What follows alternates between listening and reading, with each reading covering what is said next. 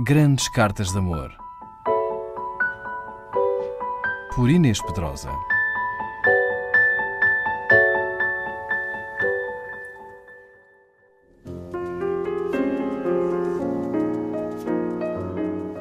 O poeta Rainer Maria Rilke e a filósofa Luandria Salomé viveram uma paixão intensa durante três anos que se transformou numa amizade indestrutível.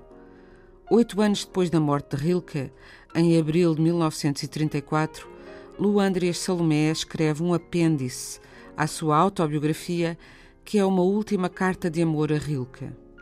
Deixo-vos hoje certos dessa carta, incluída na correspondência amorosa dos dois escritores, publicada pela Relógio d'Água.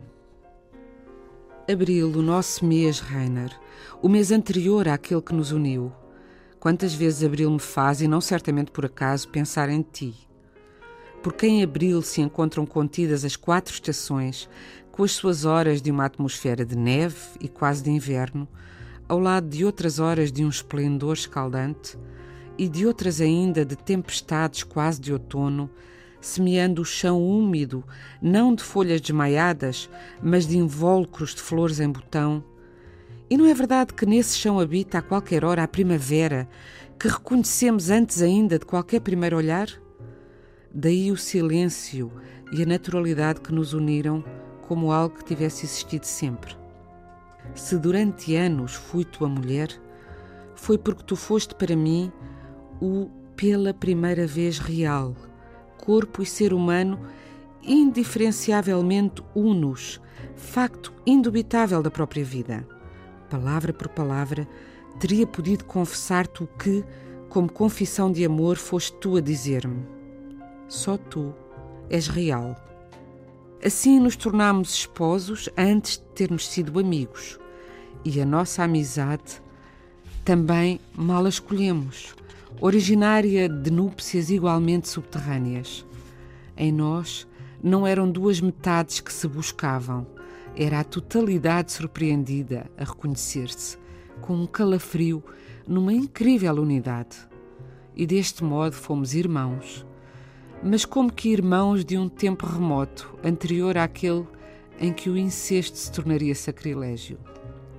A nossa solidariedade pronta e disponível, para usar a tua expressão, para a luz e para o escuro de todas as estações, teve que sofrer a prova das circunstâncias inamovíveis e imperiosas da vida. As circunstâncias que quase chegam a suprimir a própria expressão poética do que vive. Mas teríamos o direito de destroçar como fizemos o que então conquistou forma poética? Ante o que veio depois, isso possuía a tal ponto os traços, o rosto da tua pura humanidade, apenas humanidade, ainda não definitivamente sancionada, é certo, pela tua arte consumada de poeta, que a sua conservação havia de te parecer valer a pena em termos de criação artística. Mas muitos meses mais tarde, na casa Waldfrieden de Schmargendorf, quando no brevíssimo lapso de uma embriaguez inesperada escreveste o Clarim, chamou-te no poema a atenção a semelhança que nele havia com certas estrofes dos tempos anteriores, com as quais já não nos era possível compará-lo, e que talvez, no entanto, tivessem podido prescindir do domínio da técnica sobre a espontaneidade apaixonada. Nessa altura, passava-se comigo uma coisa estranha uma vez que não compreendia a tua primeira expressão lírica, apesar da sua musicalidade. Daí a tua frase de conforto. Dir-me-ias doravante tão simplesmente que eu acabaria por entender.